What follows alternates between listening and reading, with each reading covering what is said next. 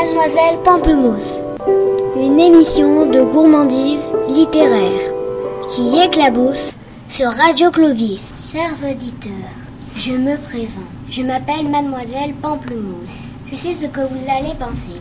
Mon nom évoque plutôt une rubrique de cuisine, mais en réalité, c'est une rubrique de gourmandise littéraire. En fait, j'ai choisi ce nom de rubrique grâce au merveilleux livre de Rupert Kingfisher, Madame Pamplemousse, une vraie magicienne de cuisine.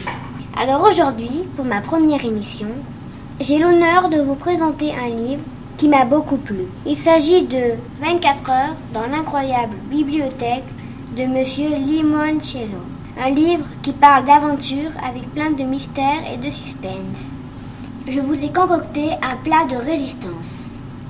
Kevin Kebner a non seulement la chance d'aller dans la meilleure bibliothèque du monde, mais en plus il va s'y retrouver enfermé. Le rêve.